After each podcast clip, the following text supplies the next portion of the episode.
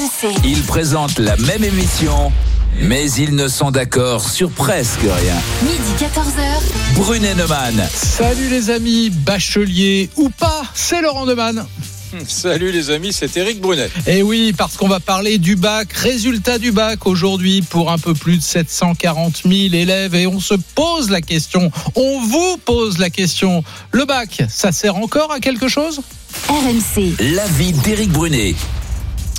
Eh bien pour moi, les amis, soyons honnêtes, ce baccalauréat ne sert plus à rien aujourd'hui en 2020. D'ailleurs, la quasi-totalité des candidats au bac général, par exemple, réussit à l'obtenir quand on compte la session de rattrapage. Bref, euh, il n'y a plus de sélection.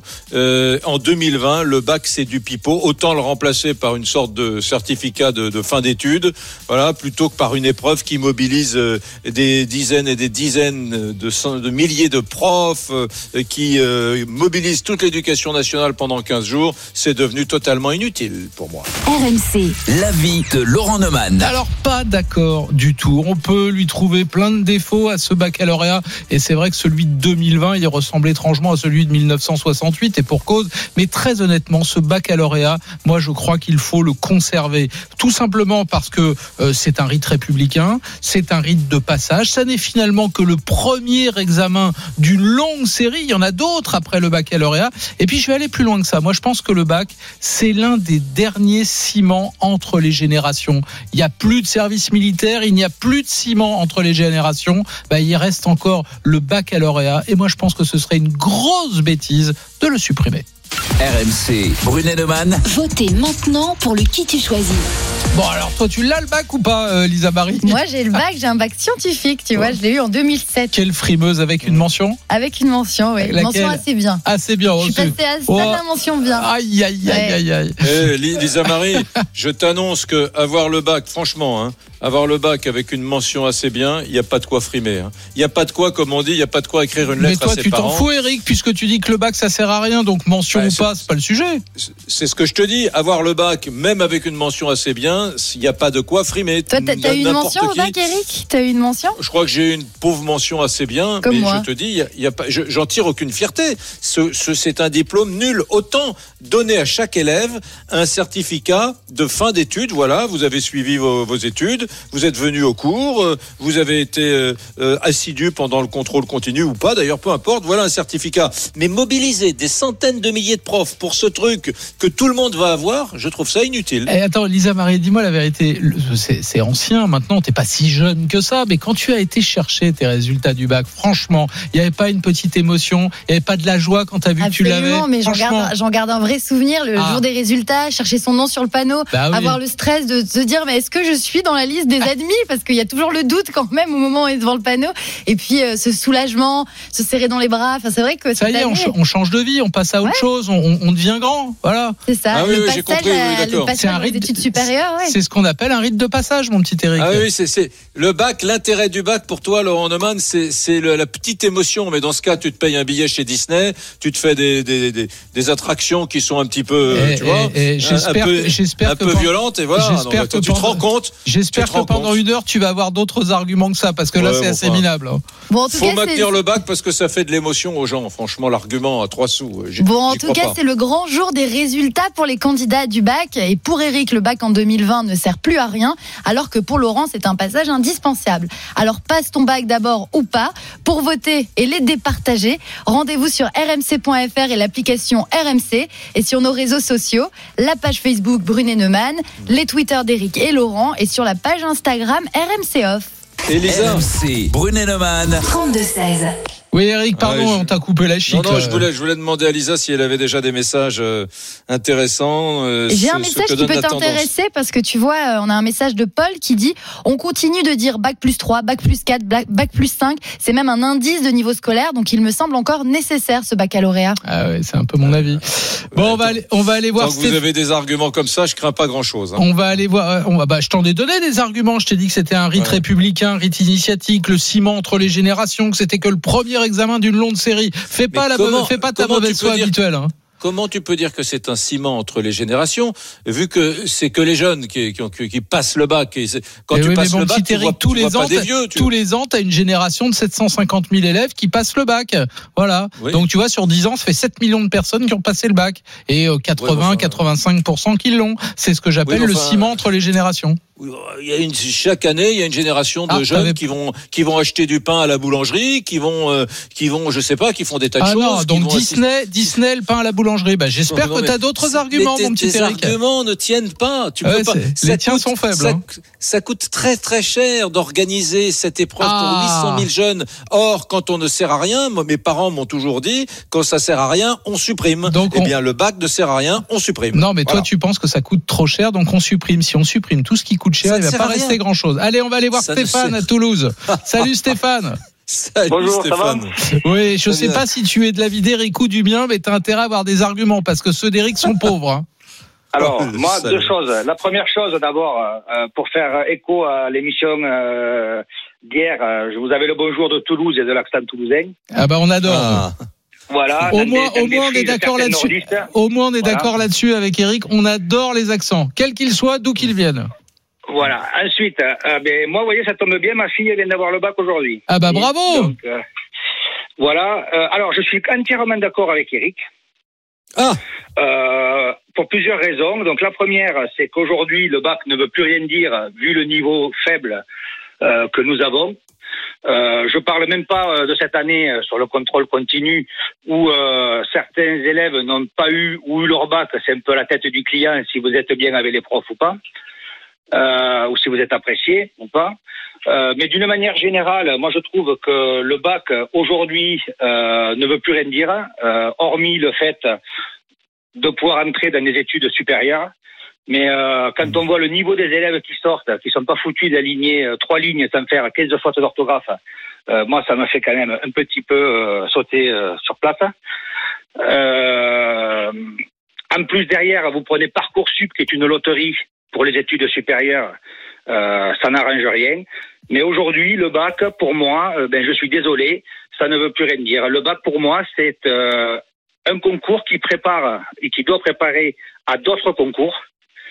Et aujourd'hui, le niveau est tellement faible que d'ailleurs, les administrations ou les entreprises, eh bien, avant, elles embauchaient sur un niveau bac. Maintenant, elles embauchent à un niveau bac plus 2, voire plus. Ah oui, parce Voilà, que ta, ta, ta fille, ta fille avec le bac et seulement le bac, elle ne va pas trouver beaucoup de boulot. Hein. euh, Ouais, attends, non. Stéphane, Stéphane, deux arguments dans ce que tu as dit. D'abord, euh, le, le bac, le niveau serait faible ou plus faible qu'avant. Euh, Ah je oui. suis pas loin. je- attends, écoute-moi jusqu'au bout. Je suis pas loin de de- de- d'être de, ton avis, au moins sur l'exemple que tu as pris, qui est sur la question de l'orthographe. Moi, je suis effondré de voir le niveau en, en orthographe des élèves, et je suis effondré d'apprendre euh, parce que j'en ai discuté avec des profs que euh, l'administration demande aux profs de ne pas sanctionner les élèves sur la mauvaise orthographe. Je trouve ça complètement dingue.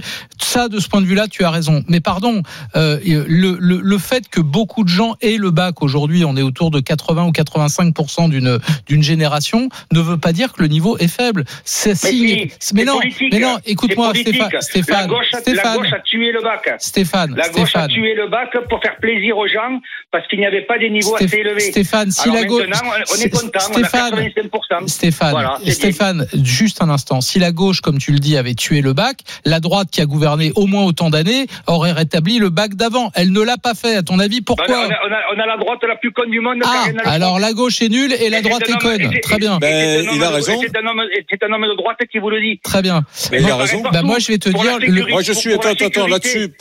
Pour Je la suis d'accord avec toi. pareil, On a droite une n'a dro- jamais eu- on a une droite, euh, on a une droite, On a une droite honteuse qui, euh, en matière d'éducation, euh, de sécurité et d'immigration, n'a jamais eu une politique de droite. C'est connu. Alors effectivement, il y a eu des, il a raison. Hein, il y a eu des réformes sur le bac pour le rendre accessible à tous, le bac pour pour tous. Tu sais, les objectifs, Laurent, souviens-toi, c'était après euh, 85% d'une classe d'âge pour le bac général. Eh bien, il faudrait que nous atteignions 90% d'une même classe, classe d'âge qui obtiennent le bac. Donc, c'était toujours essayer de donner le bac à de plus en plus d'élèves. Voilà, ça c'était la Mais politique Eric, de la ça ne veut pas dire. Et la droite n'est jamais revenue en arrière. Il, a, mais- mais il a je- raison, tu es en train de te foutre de sa gueule, mais il a raison, notre Mais parce que, Toulousain. parce que ni l'un ni l'autre, vous m'avez laissé aller au bout de mon argument. Moi, je considère que quand 85% d'une classe d'AS a son bac, ça ne veut pas dire que le niveau est faible. Ça veut dire que c'est un succès formidable de l'école démocratique. Oh. Ça veut dire qu'on emmène des enfants loin vers les études supérieures, quelles Ah qu'elles bah, soient. 100% alors. Mais- Donnons-le à 100%. Mais alors. c'est une bonne nouvelle. encore plus mais loin. c'est une très bonne nouvelle, Eric. Oh. Mais Qu'est-ce que, c'est quand c'est nivelé vers le bas. qu'est-ce que tu, donc, donc vous seriez favorables tous, tous les deux à un bac ultra difficile que seule une poignée d'enfants aurait et donc que seule une poignée d'enfants aurait le droit de faire des études Non, supérieures. mais Pourquoi C'est ça tu que dis- vous voulez Pourquoi t'es dans la caricature Un attendez, allez au bout de votre un- raisonnement. un, un diplôme. Mais pourquoi tu dis ultra difficile que seule une poignée d'élèves aurait Ah oui. sur les 800 000 À- On n'a à- jamais dit un à quel, pareil. à quel pourcentage jugerais-tu que le bac est valable? C'est pas à moi de l'établir, mais Bah il, si, est évident que, il est évident qu'une épreuve sélective où euh, 99% ou 95% des élèves euh, obtiennent le, le- le- le diplôme, c'est plus sélectif. Mais le bac Euh, n'est pas dans des de mais, pas- mais vous vous trompez, le bac n'est pas une épreuve sélective. Ah. le Eh bac ben alors est, donc- le bac est un examen de validation des acquis. C'est pas c'est pas un de concours passer. le bac. Ben, si 100% des élèves ont le bac, arrêtons de, de, de faire semblant de croire qu'il s'agit là d'une épreuve difficile D'abord, où on d'abord, attend les 100% résultats. des enfants n'ont pas le bac. Il y en a 10 à 15% dans les filières générales et techniques qui ne l'ont pas, et il y en a Si, 15 si. à 20% dans les filières professionnelles qui ne l'ont pas. Et d'ailleurs, je suis sûr, Stéphane, est-ce que tu as parlé avec ta fille qui a eu le bac ce matin? Elle est pas heureuse d'avoir réussi le bac? Oui, bon, enfin, moi, la mienne, elle n'est pas expansive, mais euh, la- ton argument ne tient pas, Laurent, parce que euh, là, je suis d'accord avec, euh, je suis d'accord avec Eric. Je veux dire, euh, 85%, ça ne veut plus rien dire. Je veux dire, on n'est pas là pour dire il faut un bac ultra difficile, il faut un bac juste. Et le bac est une sélection, c'est-à-dire qu'aujourd'hui, on a un diplôme qui n'est plus reconnu dans le monde professionnel. Ouais. Tu veux que je te dise, tu veux que je te dise un truc? Moi, j'ai eu le bac il y a maintenant longtemps. J'ose pas dire que depuis combien d'années. Je sais pas si Dans, toi tu dans l'as les eu. années 30. Je, je sais pas si tu l'as eu, toi, Stéphane. Euh, je ne suis mais pas oui, sûr. justement, je vais te donner Je une ne, suis je ne suis pas sûr, attends, je vais aller au bout, je ne suis pas sûr que si je devais demain repasser le bac comme ça, du jour au lendemain, je suis pas sûr de l'avoir. Mais parce que les méthodes ont changé. Mais moi, je vais te donner une anecdote. Non, non, pas Quand du tout, pas du tout, parce que, parce bac, que le niveau du bac n'est pas aussi faible que vous le dites. Non, mais c'est pas ça la question. Il y a beaucoup de choses qui ont changé dans, dans les méthodes, la façon de- d'enseignement, etc. Peut-être pas bien, peut-être pire ou peut-être mieux, j'en sais rien. Mais moi, je vais te donner une anecdote. Quand j'ai eu mon bac, j'ai passé le- l'école euh, des sous-officiers de l'armée. Niveau À Saint-Mexan. à Saint-Mexan l'école. Ouais. Donc c'était admission pour le concours bac. Deux ans après ou trois ans après, je suis allé. euh, le niveau d'admission, c'était bac plus 2. C'est qu'il y avait bien une raison.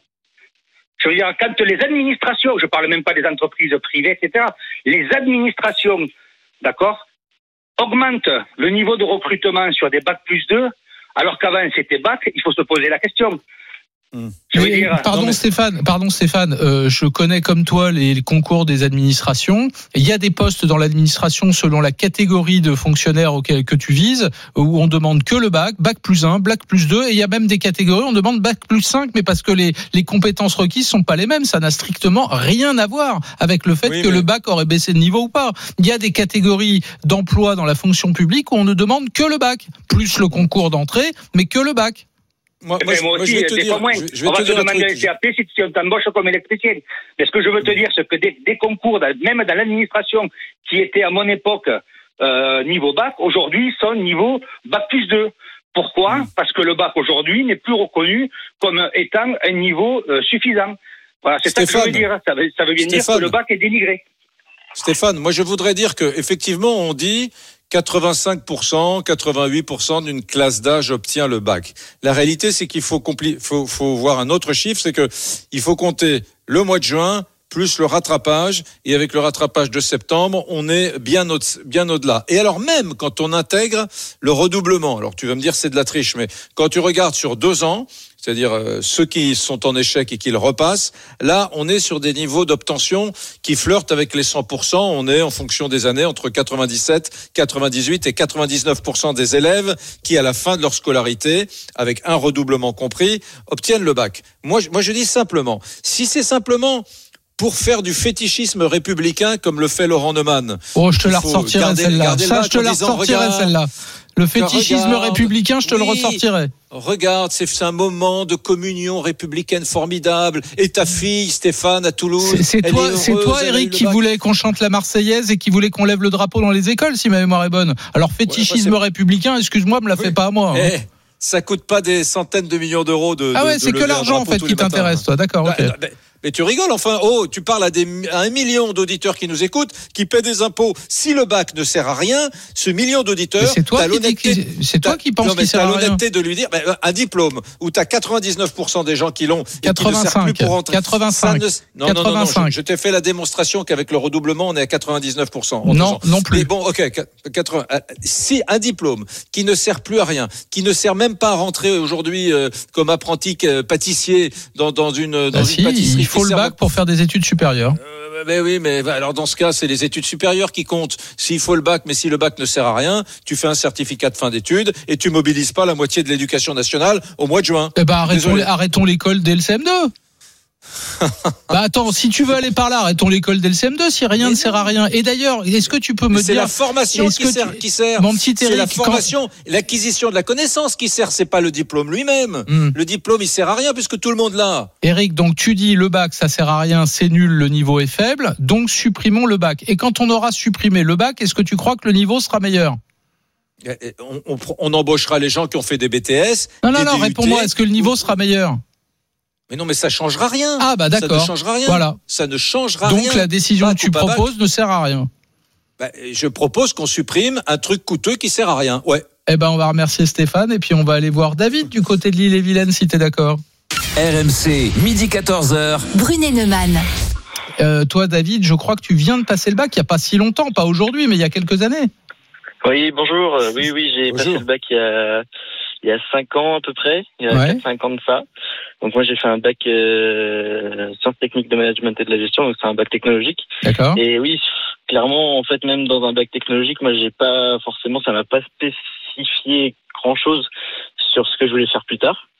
Donc euh, ça m'a pas spécialisé dans grand chose en fait. J'ai appris. Tu as fait quoi choses- après le bac? Moi j'ai fait un BTS euh, négociation relation client. Donc il fallait, il, fa- fallait quand même que tu aies le bac pour pouvoir prétendre à ce BTS. Bah oui, ouais, voilà. Mais alors le bac en lui-même m'a pas apporté, euh, l'épreuve du bac en lui-même m'a pas apporté euh, des compétences pour euh, passer mon BTS. D'accord. Est-ce que, est-ce que ce que tu as fait de la sixième à la terminale t'a été utile pour ton BTS Euh, dans les matières, euh, plutôt celle, bah, ce que j'ai vu les deux dernières années, oui. Ah bah donc, bah alors? Oui, mais, dans, mais l'épreuve du bac m'a pas m'a pas préparé Non, pour ce que. euh, J'en- J'entends bien ce que tu dis, mais le bac, il faut comprendre ce que c'est que le bac. Le bac n'est pas un concours. Le bac est juste un examen qui sanctionne la validation des acquis euh, que tu as eu tout au long de ces années, et notamment pour toi lors des deux dernières années. C'est à ça que sert le bac. Alors on peut dire, il faut plus de validation des acquis. Au fond, un contrôle continu suffirait. Euh, et donc du coup, on dirait ah bah c'est à la, c'est au bon vouloir des profs, c'est à la gueule du client, etc. Ce que tout le monde dit d'ailleurs aujourd'hui, qu'il y a la crise du Covid et qu'on peut pas passer les examens euh, sur table. Donc euh, moi je veux bien, mais il faudra bien à un moment donné dire vous êtes apte à passer dans l'enseignement supérieur. Donc s'il y a Oui, plus mais- le bac tel qu'on l'appelle aujourd'hui, il y aura autre chose. Mais il faudra bien Oui, sanctionner les acquis avant d'aller dans l'enseignement supérieur. Ben oui, alors soit on fait un vrai bac sélectif et non pas un bac comme euh, ces dernières années euh, dans lequel on demande par exemple aux, aux profs, aux enseignants qui corrigent les copies de ne plus corriger les fautes d'orthographe, ce qui est quand même un truc hallucinant. Donc soit on a un bac vraiment sélectif, soit on dit le but pour les bien-pensants de gauche et de droite d'ailleurs, le but c'est que toute une classe d'âge, 750 000 jeunes, ait le bac. Donc dans ce cas, ça ne sert à rien, Laurent. Donc il faut choisir son camp. Soit tu veux un bac avec un peu de sélection. Je te dis pas 20% des élèves qui auraient le bac. Je, je te dis un truc, euh, un chiffre acceptable, 75%, euh, voilà, 70%, 7 élèves sur 10, tu vois. Soit on dit non, mais on s'en fiche. Le but, c'est que tout le monde l'ait pour que, euh, je sais pas, il n'y ait pas de discrimination au sein d'une même génération. Et dans ce cas, il ne sert à rien de faire, de, de, de les faire travailler pendant quatre heures sur table pour une épreuve de mathématiques, sachant que pratiquement tout le monde aura le bac. Et donc, on, on, on, on on, s'ampute d'un truc qui sert à rien. Voilà, je, trouve qu'il faudrait choisir, Laurent.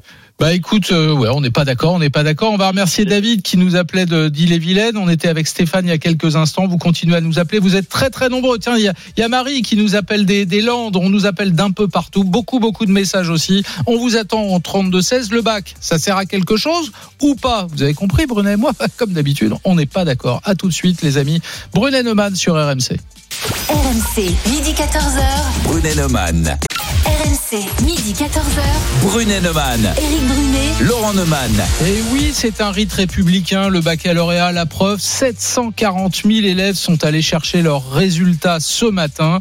Eric considère que le bac ne sert plus à rien, que c'est du pipeau, notamment en 2020. Bah oui, effectivement, à cause de cette crise du Covid, c'est pas tout à fait le même bac que d'habitude. Moi, je considère que le bac, c'est un rite républicain, c'est un rite de passage et il ne faut surtout pas le, le supprimer. Euh, on va tout de suite aller voir du côté de Lisa Marie parce que je crois que la tendance est sans appel. RMC. Brunet Neumann. Votez maintenant pour le qui tu choisis. Eh bien oui, une première tendance, bac au rabais cette année, bac qui ne sert à rien. Eric est en tête avec 68% des voix pour le moment, Il y Laurent. a des petits messages ou pas? Il y a des petits messages, je peux te lire par exemple un message de Jean-Jacques sur Facebook qui nous dit aucun intérêt ce diplôme, mais je dis ça parce que je l'ai pas. Si je l'avais, je dirais peut-être le contraire. et un message d'Olivia qui dit cette année c'est le bac option Covid avec une seule et unique débouchée, le chômage. Un peu Ouais. pessimiste Olivia. Allez, on va au 32-16. RMC. Brunet Neumann. 32-16. Et nous accueillons Marie qui nous appelle au 32-16 sur RMC du département des Landes. Salut Marie. Bonjour. Où, où es-tu dans bah- les Landes Pardon Où es-tu dans les Landes Sur le littoral ou, ou dans les terres près, près du littoral, euh, à l'Itémix, près de à 20 Ouais. km de Mimizan. Ah ouais, Euh, eh bien, euh, Marie, est-ce que tu considères, comme Laurent, que le bac est sacré, qu'il faut le garder, que c'est un, un rite de passage, il l'a dit tout à l'heure, dans la vie euh, active ou, ou vers les études supérieures, ou est-ce que tu penses qu'il ne sert plus à grand-chose comme moi? Bah, écoutez, moi, je, je suis d'accord avec vous. Euh, je pense qu'il sert à rien, étant donné que moi, je n'ai pas le bac. Hein, J'ai quitté le système scolaire en troisième euh, suite à une mauvaise orientation. Et euh, aujourd'hui, euh, grâce à, aux formations, aux diverses formations et aux acquis, euh, aux validations des acquis, j'ai pu euh, obtenir un master 2. Ah oui, la fameuse VAE, la, la validation des acquis par l'expérience, la VAE. Voilà, c'est ça. Donc euh, au départ, j'ai été orientée vers une filière apprentissage qui me correspondait pas du tout. Euh, après, euh, j'ai bénéficié d'une remise à niveau euh, euh, grâce à une prise en charge par un centre de formation pour adultes qui m'a permis d'a- d'acquérir un niveau euh, bac, puisque de toute façon c'était la condition sine qua non. Euh, ça m'a permis de me préparer à plusieurs concours.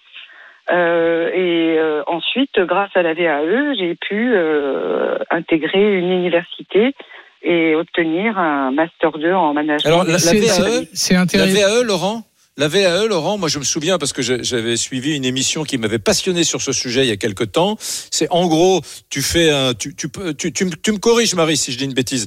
Tu, Oui. tu fais de facto, tu fais une sorte de métier pour lequel tu n'es Oui. pas forcément euh, diplômé, mais tu te retrouves dans un bureau, euh, euh, voilà, dans une boîte privée par exemple, à faire un, un certain Oui. métier.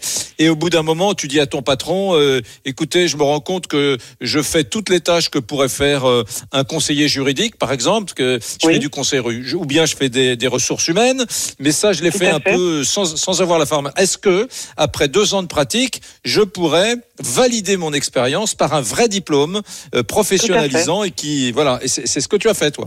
Exactement. Voilà. Ouais. Donc évidemment, ça passe par une remise à niveau. euh, on passe devant un jury. euh, on est quand même. euh, il faut quand même euh, euh, fournir des écrits, etc., des motivations, euh, et puis aussi une expérience professionnelle. Non mais, là, Marie, là, Laurent, Marie, là, Marie, Laurent, il va pardon. être d'accord avec toi parce Non, que mais mais- c'est ton sujet, toi, la formation professionnelle. Non mais Laurent. Marie, tout ce que tu dis me passionne et, et- et d'une certaine manière, sans que tu t'en rendes compte, ça va dans mon sens. Euh, tu dis, tu dis, tu dis bien, tu dis bien. À un moment donné, euh, je n'ai pas passé le bac, j'ai fait des formations, mais il a fallu que je retrouve au moins un niveau bac avant de pouvoir passer des concours. Ah bah c'est obligatoire. Eh ben voilà, les- et le baccalauréat, c'est quoi? Ça n'est pas, et je me, me tue à l'expliquer à Eric qui n'écoute pas, je me tue à expliquer que le bac n'est pas un concours, et je crois même que ça n'est même pas un examen. Le baccalauréat, c'est un, un diplôme qui valide tous tes acquis avant. On peut évidemment avoir une vie absolument formidable sans passer le bac, mais il arrive un moment donné où tu es rattrapé par cela, et pour pouvoir faire toutes les formations que tu as et avoir les compétences que tu as on te demande à un moment donné de justifier que tu as le niveau du bac. Voilà. Oui, Donc mais- en fait, le bac c'est utile. Ça veut dire Oui, quelque chose. Non, mais je suis pas d'accord avec vous parce que le, le, c'est- le niveau bac correspond aux formations qu'on veut faire. C'est-à-dire, euh, vous allez être obligé de présenter une certaine, euh, un, un- un certain, euh, une certaine expérience euh, ou une certaine compétence qui n'est pas du, qui n'est pas du Toi, tout. toi euh, Marie, tu as des compétences en quoi? Tu as fait quoi? Ta carrière professionnelle, c'était quoi? En paramédical. J'ai été cadre de rééducation. Bon, en paramédical, euh, il faut quand même euh, avoir euh, euh, un niveau euh, en français, il faut avoir un niveau Ah bah, euh, dans des domaines scientifiques, il faut avoir Oui. un niveau dans des tas de domaines. Eh ben oui, c'est le niveau, c'est le, le niveau à peu près qu'on réclame à un bachelier. Oui, mais par concours. Moi, j'ai passé des concours Et en voilà. entrée. Voilà. Voilà. Tu- Non, mais- donc, donc- euh, donc tu as tu as tu as pallié l'absence du bac par des concours que tu as passés après. Oui, mais là, les amis, Voilà. euh, vous êtes, vous êtes tous les deux, euh, on est, on est sur, sur ton cas, Marie Deslandes, on est tous les trois plutôt en accord parce que toi, tu présentes la situation d'une femme motivée qui n'a pas euh, passé le bac parce que er- erreur d'orientation, euh, voilà, et qui euh, après est revenue à des à, un diplôme, à une expérience diplômante. Euh, bon, bon, très bien. Donc ça, Laurent, qui est un fou de formation et qui considère qu'ailleurs que, dans- que dans notre pays, euh, on dépense beaucoup d'argent en formation, mais que souvent ça s'adresse pas aux bonnes personnes. Je sais que Laurent va être d'accord avec ça. Moi aussi, on est tous d'accord, euh, Marie. Le sujet qui nous oppose, c'est le point de départ de tout ça, c'est le bac. Toi, Laurent, tu dis, ça me gêne pas si la totalité d'une classe d'âge obtient le bac. Moi, je dis, ça me gêne. Voilà. J'aimerais que les pignoufs, que les gens qui travaillent pas, que les gens qui sont pas sérieux, euh, comme dans toute classe d'âge, eh bien, ne l'obtiennent pas. En tout cas, pas du premier coup, parce que le bac, il faut que ça demeure quand même un examen un tout petit peu sélectif. Eric. Et Aujourd'hui, ça ne l'est plus. Et- Donc, du coup, il est déprécié pour tout le monde et en premier chef, au premier, en premier lieu, par les employeurs qui, qui disent, ah, putain, le mec, il a le bac, j'en ai rien à foutre, moi. S'il a un BTS, d'accord. S'il a un, DUT. Mais pour aller faire un BTS, avoir le bac.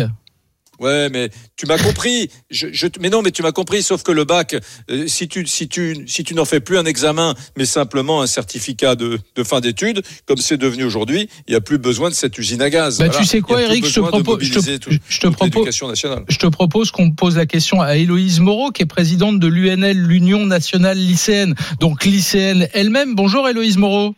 Bonjour. Héloïse. Bonjour. Est-ce que euh, euh, le bac reste à vos yeux un diplôme fondamental? Et je vous pose la question pas par hasard cette année, parce que beaucoup ont des interrogations à cause des conditions dans lesquelles ce bac 2020 a été passé. Bah, effectivement, pour nous, ça reste un diplôme qui est fondamental. euh, et euh, par rapport à- au débat que vous venez d'avoir, selon nous, effectivement, tout le monde devrait l'avoir. Mais pas parce que tout le monde devrait l'avoir par principe. Simplement, selon nous, tout le monde devrait avoir les moyens de réussir le baccalauréat et, et devrait avoir euh, effectivement les moyens aussi derrière euh, d'accéder à l'université. Et effectivement, à l'heure actuelle, le baccalauréat a plus la valeur qu'il avait auparavant, euh, notamment quand il permettait sur le simple fait d'avoir le baccalauréat d'accéder à l'université. Euh, et donc sur ça, effectivement, c'est plutôt critiquable parce que à l'heure actuelle, euh, les élèves, certains apprennent qu'ils ont leur bac alors même qu'ils n'ont toujours pas d'affectation dans le supérieur. Donc on n'a même plus la question de est-ce que je vais avoir mon bac ou non? Même si ça reste effectivement une grande question, c'était, euh, on va dire, euh, moins euh, anxiogène cette année parce que la plupart des élèves savaient déjà s'ils l'avaient ou non. Par contre, le stress et tout euh, et, et tout ce qui reste derrière, c'est surtout sur la question de l'entrée à l'université à l'heure actuelle. euh, Ouais, mais Selon- Hé- Héloïse Moreau, il y a un argument. euh, alors là, je, je me fais l'avocat du diable et je vais presque dans le sens d'Éric. Il y a un argument qu'Éric n'a pas utilisé, euh, c'est qu'il y a, il y a un taux de déperdition absolument considérable lors des, de la première et de la deuxième année des études supérieures, qui semble prouver effectivement que le niveau du bac est plus tout à fait celui qu'il était il y a 10 ou 20 ans. Bah, Après, c'est, euh, il y a plusieurs choses. Euh, effectivement, il y a un, un taux d'échec ou un taux de, de réorientation euh, à la fin de la L1 qui est euh, assez grande. Euh, et c'est même pour ça que à la base Parcoursup a été mis en place par le gouvernement parce que le but était euh, de euh, résoudre cette question de de la de l'échec pardon euh, en L1 et à l'heure actuelle on n'a toujours pas de résultat vraiment et de retour euh, du gouvernement sur est-ce que ça a fonctionné ou non. Euh, mais l'échec en L1 peut être expliqué par plein de choses. Ça peut être un problème d'orientation au lycée qui fait que la personne ne se retrouve pas au bon endroit euh, un problème de euh, compétences acquises qui sont pas parce que globalement ce qu'on attend notamment à la fac ne sont pas ce qu'on attend au lycée donc effectivement euh, un, choix de parcours qui n'est pas adapté parce que euh, on n'a pas les compétences nécessaires enfin, il y a plein d'autres raisons que simplement de dire que c'est la faute de l'élève parce qu'il a échoué Ou la faute du bac parce que le niveau euh, le ou, système. Ouais, attends, ou la faute dit, du bac euh, parce que le niveau a baissé. ouais. Bah après, euh, effectivement, on, peut dire en soi que le niveau a, ba- a baissé. Après, au vu des programmes notamment qui sont en cours, euh, de à quel point ils sont riches, euh, intenables et difficilement fin- finissables déjà à l'heure actuelle, euh, ça pose aussi des questions sur euh, comment, avec les moyens qu'on a à l'heure actuelle, euh, dans les temps qu'on a actuels, euh, on peut réellement faire euh, Mm. beaucoup plus aussi. Cela dit, Héloïse, vous qui êtes présidente de, de l'UNL, je le rappelle, l'Union nationale lycéenne, vous dites, euh, oui, c'est pas forcément de la faute de l'élève. Je rappelle qu'on est en France et que la culpabilisation des élèves, c'est fini depuis un demi-siècle, peut-être même davantage. Jamais, moi, j'ai entendu euh, un syndicaliste du monde, euh, je sais pas, de, de l'enseignement ou bien du monde lycéen euh, utiliser ce genre d'argument. Faut surtout pas dire qu'un élève qui n'a pas le bac, c'est parce qu'il n'a pas travaillé ou parce qu'il a été mauvais. Ça, c'est le gros mot absolu. Donc, euh, c'est pas vrai. Ne- N'essayez pas de, de, de, vous victimiser, Héloïse. Vous savez très bien que c'est pas du tout l'état d'esprit de l'école aujourd'hui. Et je trouve, moi, je vais vous dire le fond de ma pensée, c'est que même quand on est euh, pré- présidente comme c'est comme comme vous d'une organisation euh, syndicale de lycéens, ce qui est tout, tout à fait noble, euh, je, je trouve étonnant qu'on puisse commencer en disant mon notre but c'est que euh, 100% des élèves aient le bac. Je, je regrette un diplôme. L'honneur d'un diplôme, c'est qu'il soit un tout petit peu difficile, que ce soit que, que tout le monde ne l'ait pas, que ce soit un peu compliqué, qu'il faille un peu donner de soi, un peu donner de travail, un peu un peu suivre à l'école. Quoi. Le but, c'est que les cancres, ils sont au fond de la classe contre le radiateur, pour utiliser une image des années 50. Euh, le but, c'est que ceux qui glandent rien l'aient pas. Quoi. Je, je, je, je trouve étonnant qu'on puisse commencer en disant notre but, c'est que tout le monde l'ait. Parce que dans ce cas, Héloïse, c'est plus du tout un diplôme et ça a une valeur vachement euh, démonétisée. Bah, la question, c'est est-ce qu'on en attend une valeur parce que tout le monde ne l'a pas ou est-ce qu'il a une valeur pour les compétences qu'il représente? Et à l'heure actuelle, quand je dis que selon moi, il faudrait que tout le monde ait euh, un baccalauréat, c'est euh, tout le monde ait un diplôme, que ce soit un baccalauréat général, que ce soit un baccalauréat professionnel, que ce soit un BEP, enfin un diplôme qui permette de poursuivre sa scolarité. Euh, et effectivement, il y a la question de ce que vous appelez les cancres ou les personnes qui ne qui ne fichent rien.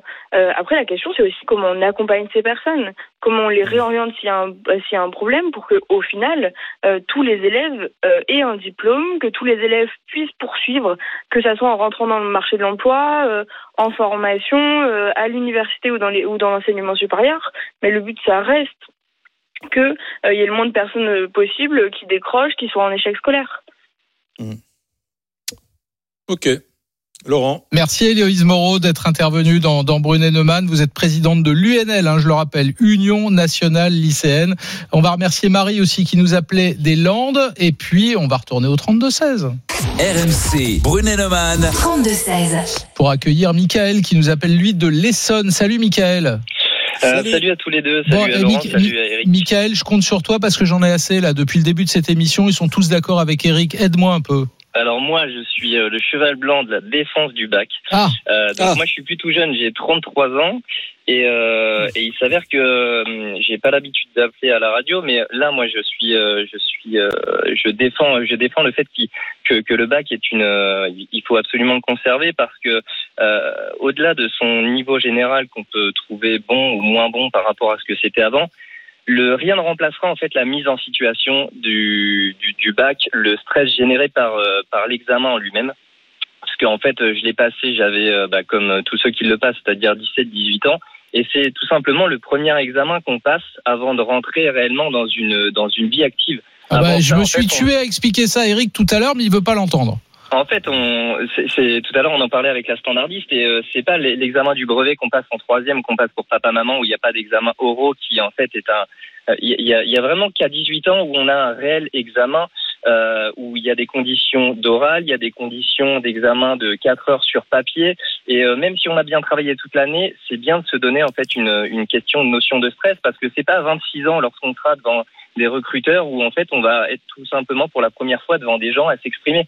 Je pense que euh, rien ne remplace la condition du, du bac. Euh, et, euh, et donc du coup, si, on, si on part sur un examen continu toute l'année et un, et un élève qui va arriver en, en, en, en terminale avec des notes de 7-8, euh, au début d'année, bah, il va se dire ah ouais, mais quoi qu'il en soit, en fait, euh, comme c'est de l'examen tout continu et que moi j'arrive jamais à avoir 10, bah, je baisse les bras en fait. À Ouais. quoi va servir la Mais terminale il faudrait demander à, à Lisa Marie, qui est avec nous devant son ordinateur, de regarder les moyens que mobilise chaque année le bac, c'est-à-dire le coût euh, et, et- et le nombre de. Non mais de Eric, réponds à Michael. Réponds à. Il n'y a pas que le, Je- le coût du, du baccalauréat comme sais, argument. là, je sais, l'argent des contribuables, euh, c'est l'argent c'est- des contribuables, c'est vulgaire, c'est vulgaire, c'est vulgaire. Faut pas parler d'argent. Non, mais je sais. Je Réponds à l'argument qui consiste à dire c'est le premier c'est le premier examen qu'on passe dans la vie. Eh Réponds bien, à cet argument. Je vais te répondre. Un examen où tu es certain d'être retenu, euh, d'avoir le diplôme à la fin, ça n'est pas un examen, c'est du pipeau galette. Eh ben, on verra si tes filles elles galette. stressent pas au moment de passer le bac. Tu verras, tu feras comme tous les parents. Tu auras Non, des je leur enfants. dirais, Mais je leur dirais, ne révisez même pas, vous êtes sûr de l'avoir. ouais, Voilà tu voulais même leur pas qu'elle retourne à l'école après le Covid. Alors. Après, je pense pas que ça soit aux élèves de, de payer les pots cassés du fait que ça génère beaucoup d'argent euh, aux contribuables et que nécessairement ça, ça, ça mobilise beaucoup de- d'enseignants. Ça, c'est une certitude. Mais quoi qu'il en soit, euh, rien ne remplacera en fait les, ces, ces conditions-là. Et il faut bien de, il faut bien écrémer aussi un petit peu ceux qui veulent rentrer euh, dans le monde scolaire supérieur et, et les autres en fait. Il y a bien un moment donné où on est obligé de, de, de, de, faire un examen. Ça, c'est, c'est, Oui, irremplaçable. Quand mais je- mais je- j'entends, moi j'aime le bac s'il est sélectif. Si le bac n'est plus sélectif, je ne l'aime pas, il ne sert à rien. Et quand ça sert à rien, regarde- on supprime. regarde C'est papa et maman qui me l'ont dit. Quand ça sert à rien, on supprime. Ouais, Voilà. mais à ce moment-là, la question n'est pas sur euh, sur le bac en lui-même. La question, c'est de re- C'est la refaire. en fait, sélection. c'est de refaire une, une sélection qui soit qui soit différente. Mais l'examen en lui-même, quoi qu'il en soit, il est indispensable. Et, euh, Mm. et il, il- il faut il faudra en passer par là parce que parce qu'il y a des oraux, parce qu'il y a de il y a de l'écrit, il y a énormément de choses qui forment pour la vie active et qui sont euh, qu'on retrouve en fait dans la vie de tous les jours, je trouve.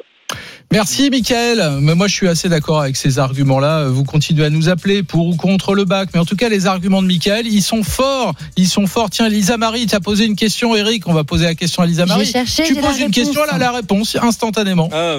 Alors le bac, ça coûte, ça coûte chaque année environ 50 millions d'euros à l'État.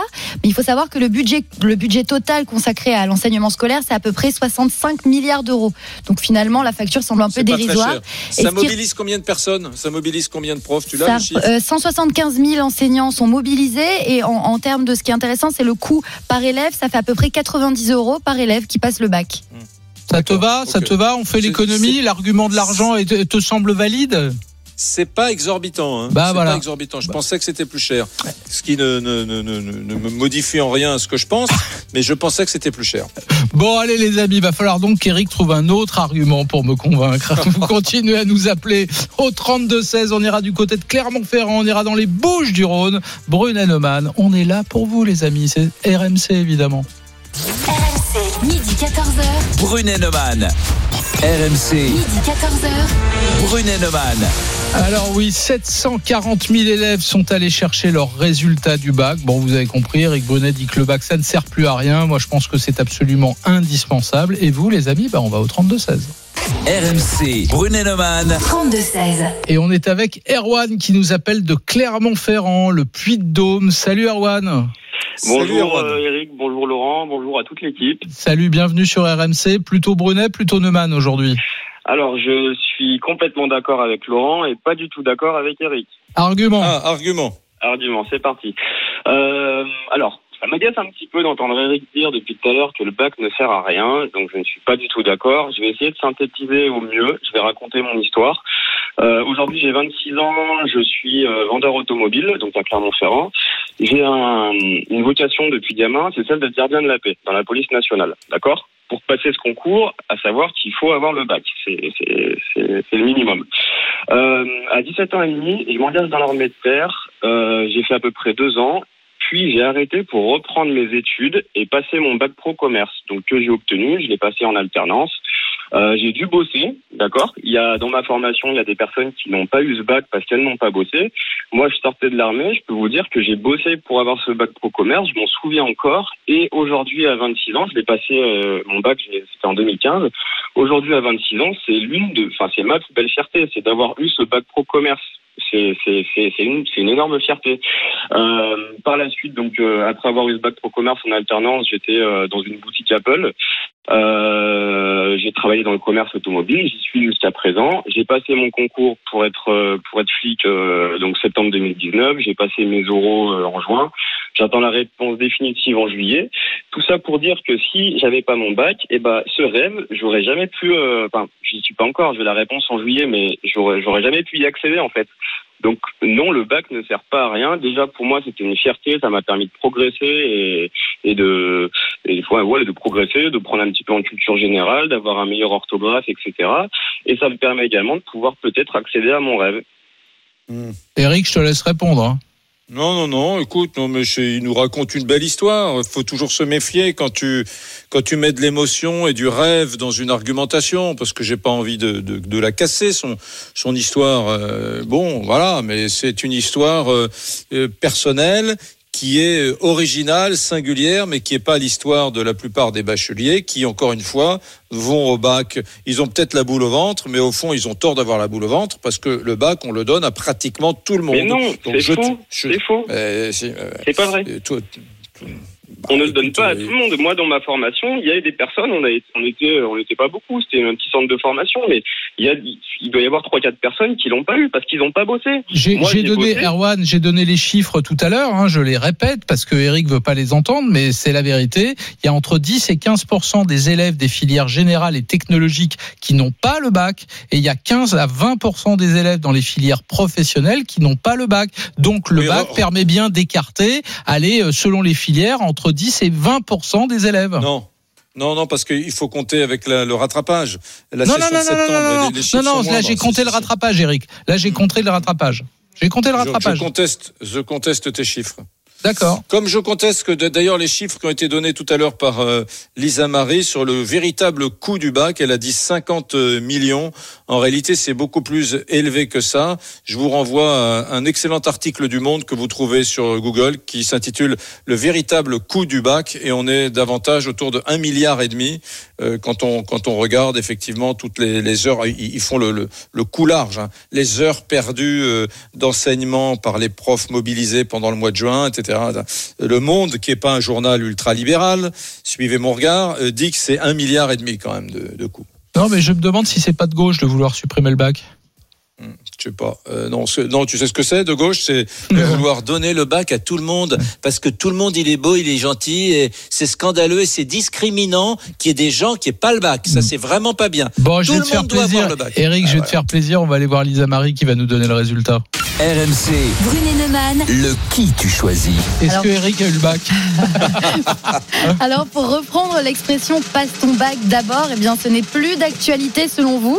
Vous donnez la victoire à Eric avec 79% des voix. Donc, Ah. le, le sacro-saint d'examen ne sert plus à rien Ouais. pour la grande majorité d'entre vous. Eric, c'est les sous-doués passent le bac. Mais bon, c'est pas. Ouais. Non, mais tu sais, ceux qui ont voté, c'est les gens qui, qui ont passé le bac il y a quelques années, qui ont cru dans ce diplôme, qui Ouais. sont devenus adultes, qui travaillent et qui se rendent compte que leurs enfants, avec le même bac, eh bien, ils n'ont droit à rien, à aucun, à aucun job, quoi. Parce qu'aujourd'hui, le bac suffit plus. Ah mais le C'est- bac c'est c'est pas pour obtenir un job, c'est pour faire des études supérieures. Mais enfin bon, enfin bon, ceux qui nous écoutent ont voté. Dans un instant, les amis, on va avoir besoin de vous. On va reparler, et ça fait longtemps qu'on n'en a pas parlé, du Covid, du Covid 19. Vous avez vu ce qui se passe? On reconfine au Royaume-Uni, en Espagne, au Portugal, en Allemagne, en Italie, au Maroc. Alors Eric Brunet, il l'avoue, il l'avoue, il pratique de moins en moins les gestes barrières. Moi, je vais vous dire, je suis réellement inquiet. Non seulement à titre personnel, je continue à faire faire attention, mais je redoute vraiment une reprise de l'épidémie. Et vous, les amis, on vous attend au 32-16. Brunet Neumann, c'est dans un instant. À tout de suite. RMC, midi 14h. Brunet Neumann. RMC. Ils présentent la même émission, mais ils ne sont d'accord sur presque rien. Midi 14h. Brunet Neumann. Salut les amis, c'est Laurent Neumann. Salut les amis, c'est Eric Brunet. Et oui, où l'on reparle du Covid-19. Et pourquoi? Bah écoutez, je sais pas, vous avez écouté Véronique Verdun il y a quelques instants. 5 millions de personnes reconfinées à Melbourne, en Australie. Et on reconfine à Leicester, en au Royaume-Uni, en Espagne, au Portugal, en Allemagne, en Italie, au Maroc. Bref, on reconfine un peu partout. Ça n'a pas manqué, évidemment, ce matin. Ça a fait débat entre Eric et moi. RMC. L'avis d'Éric Brunet. Oui, moi, je l'avoue, alors je, ne suis pas monsieur parfait comme toi, euh, mon Laurent, et, et c'est vrai que de- depuis quelques jours, quelques semaines peut-être, je vois l'été arriver, et inconsciemment, parce que c'est pas conscient, hein, inconsciemment, euh, je suis davantage en cool attitude, n'est-ce pas Et euh, je pratique de moins en moins les gestes barrières. Parfois, quand autour de moi, je vois des masques et des gens qui pratiquent, je, je continue. Et puis, euh, autrement, je me laisse un peu contaminer, si je puis dire, par les, les mauvaises habitudes des gens autour de moi, quand je bouffe avec des copains, etc. Donc, euh, oui, j'ai lâché du lest. J'en suis pas fier, hein, mais j'ai lâché du lest et je suis plus du tout euh, rigoureux sur les gestes barrières. RMC. L'avis de Laurent Neumann. Alors ça, c'est un des, une des conséquences inattendues de l'épidémie de coronavirus. Euh, cette épidémie a annihilé ton hypochondrie lé- légendaire, Eric. Mais moi, je continue de faire Ouais, attention, figure-toi. Et je redoute vraiment, vraiment une reprise de l'épidémie. J'ai lu ce qu'a dit le professeur Eric Cobb. On va en parler dans un instant. C'était dans le Parisien ce matin. Euh, grand infectiologue de la Pitié-Salpêtrière. On sera avec un autre infectiologue dans quelques instants, l'ami Robert Sebag, hein, qui nous a accompagnés tout au long de cette épidémie. Et je crains, Eric, que euh, l'absence de gestes barrières nous revienne façon boomerang dans la figure. RMC. Brunet Neumann. Votez maintenant pour le qui tu choisis. Toi, toi, tu continues à pas faire la bise, euh, Lisa Marie. Je continue à pas faire la bise et j'ai envie, j'ai bien envie de garder cette habitude. je te le cache pas, je te dis, j'aimais pas ça même avant le coronavirus. Donc là, tu vois, je me suis engouffrée dans la brèche et j'essaye de continuer à faire tous les gens qui rêvent de te faire la bise, qui t'écoutent, t'as 12 voix tous les jours, elles n'aiment pas faire la bise. les Non, amis. j'aime pas ça. Alors, un pas en avant, deux pas en arrière. Certains pays qui accusent dans certaines zones une flambée de contamination ont décidé de réintroduire des mesures de confinement. Alors, est-ce que vous êtes plutôt comme Eric C'est l'été les gestes barrières sont un peu oubliés ou bien comme Laurent, toujours prudent avec la crainte d'une reprise de l'épidémie? Pour voter et les départager, rendez-vous sur rmc.fr et l'application RMC et sur nos réseaux sociaux, la page Facebook Brunet Neumann, les Twitter d'Éric et Laurent et la page Instagram RMC Off. Alors, mon petit Eric, on va foncer au 32-16 dans un instant, mais d'abord, il faut accueillir l'ami Robert Bonjour Robert. Salut bonjour Robert. Eric, bonjour Laurent, et puis une bise masquée à Lisa Marie. Bonjour. Mais avec toi, j'ai l'impression qu'elle dirait pas non, tu vois. Avec nous, c'est même pas en rêve, mais avec toi, je pense qu'elle accepterait. Infectiologue à la pitié salpêtrière. Euh, ju- juste un mot, on, on a lu évidemment attentivement avec Eric ce matin en préparant cette émission l'interview de euh, d'Eric Combe, hein, le, le chef du service Ben, J'en ai parlé, c'est mon chef de service, j'en ai parlé avec lui. Évidemment, euh, il faut que tu nous résumes un petit peu sa pensée, mais en gros, il est inquiet. Il est inquiet parce qu'il pense que collectivement et individuellement, euh, on, on a levé le pied. Moi, je pourrais avoir deux attitudes. C'est-à-dire en disant, voilà, je regarde le nombre de personnes en réanimation, le nombre de décès, le nombre d'hospitalisations, tout va bien par rapport à ce qu'on a connu. Et puis, je regarde un petit peu ce qui passe autour. On est dans, on est dans une pandémie, c'est-à-dire que, d'abord, on sait que le virus circule toujours. Il y a quand même 500 contaminations journalières en France. Au niveau de la France, c'est pas beaucoup par rapport à ce qu'on a connu. Mais je regarde ce qui se passe en Italie, je regarde ce qui se passe en Espagne, je... et surtout ce qui se passe dans l'hémisphère sud. Ce qui se passe dans l'hémisphère sud. Parce que- Australie et Nouvelle-Zélande. Australie, Nouvelle-Zélande, mais non, Chili, euh, Chili, Argentine, euh, l'Afrique du Sud, donc un certain nombre de pays. Quand on voit quand même en- qu'en Australie, on a, on a confiné plusieurs millions de personnes à Melbourne, ils n'ont pas fait ça, euh, personne ne le fait de gaieté de cœur. Ça veut dire quoi? Ça veut dire que euh, ce virus peut nous revenir en, tout à fait en boomerang au moment, au moment de l'automne et au moment de l'hiver. Donc il faut être extrêmement, extrêmement prudent. Et on n'est pas, du tout, à l'abri. Alors on me dit oui les chiffres, mais pourquoi les chiffres en termes de réanimation de cas graves? Parce qu'on n'a pas beaucoup d'infectés et on sait que c'est 5 à 10% des gens qui vont faire des formes graves. On les a pas encore. Parce que, bien entendu, si on a demain euh, des, des, euh, des foyers infectieux de 10, 20 000 personnes, on aura. En Allemagne, quand on a confiné les deux cantons suite à, à l'infection dans, dans, dans l'abattoir, il y a eu quand même 6 personnes en réanimation. Donc, je veux dire, statistiquement, on peut y avoir droit aussi. Alors, ça on va- veut dire quoi? Non, mais ça veut dire quoi? Ça veut dire que les gestes barrières sont extrêmement importants. S'il nous revient en boomerang en automne et en hiver, on aura les deux virus.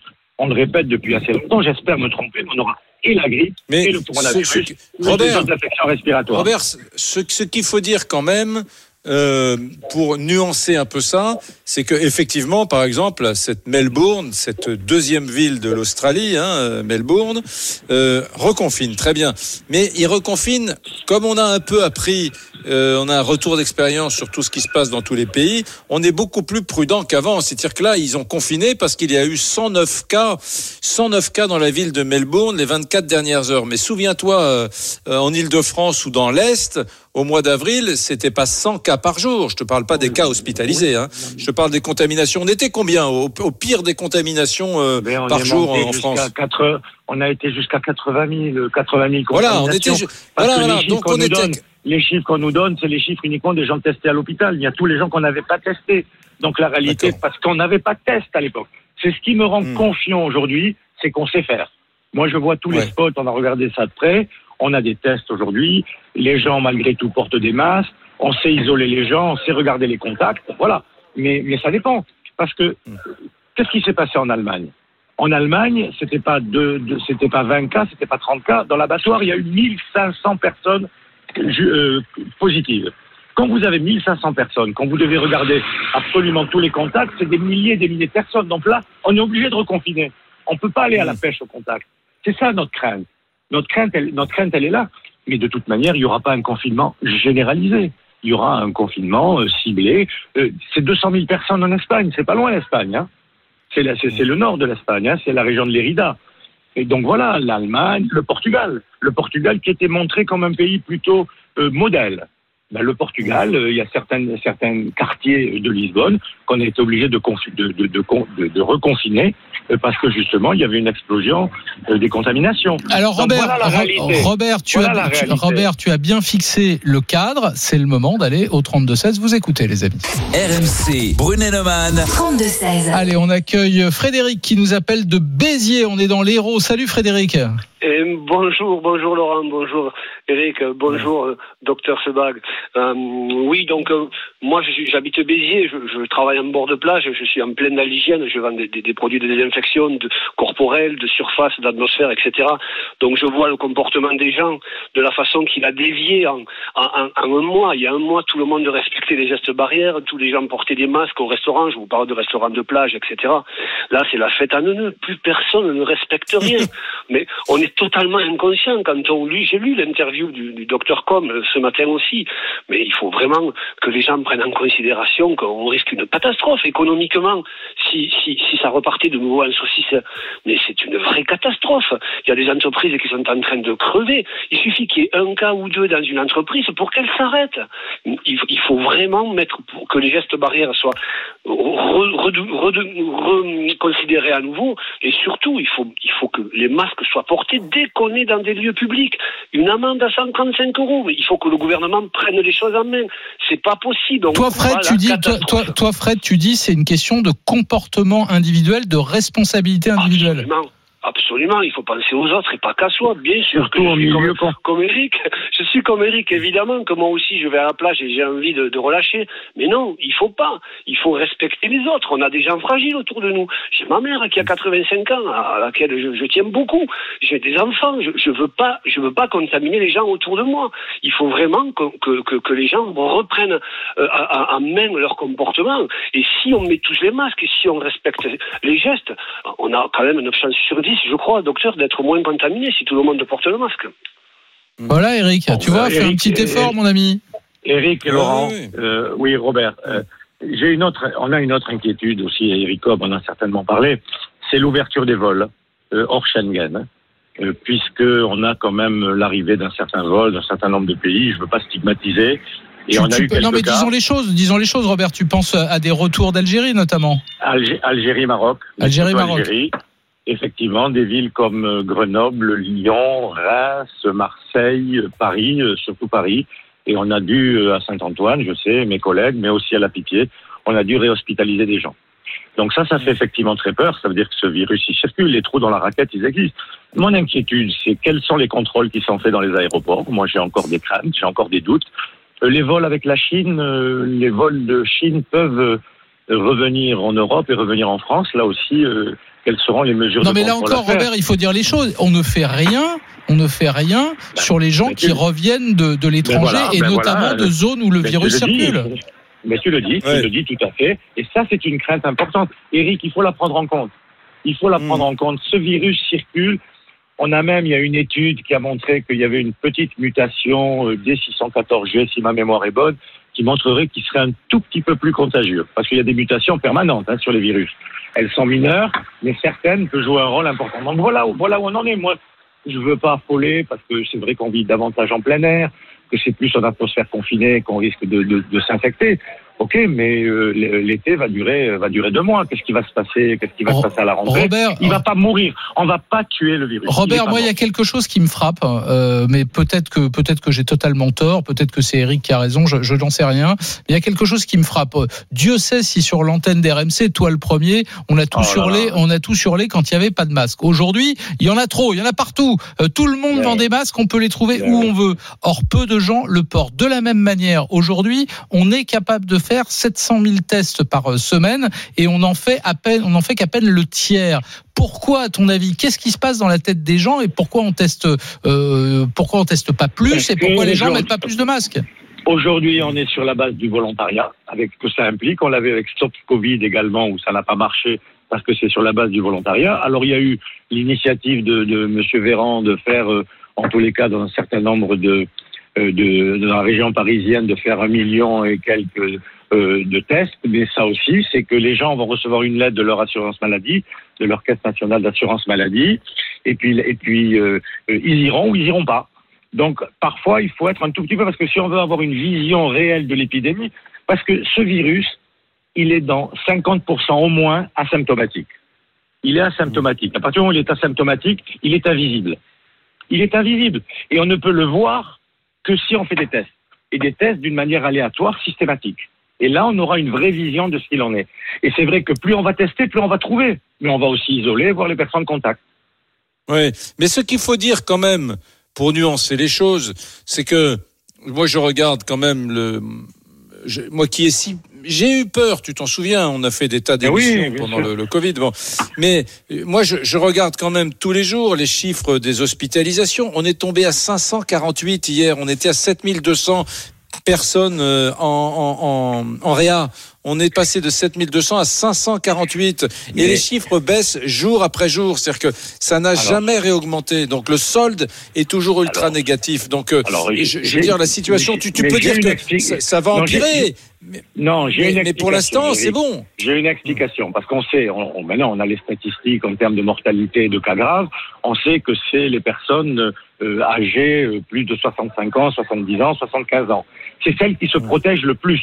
Quand on se balade dans la rue, c'est elles qui sont masquées, c'est elles qui sont le plus prudentes parce qu'elles connaissent les risques. Aujourd'hui, les contaminations qu'on voit euh, dans les spots, c'est plutôt des personnes jeunes, plutôt en bonne santé, et là, on sait que le pronostic est plutôt favorable.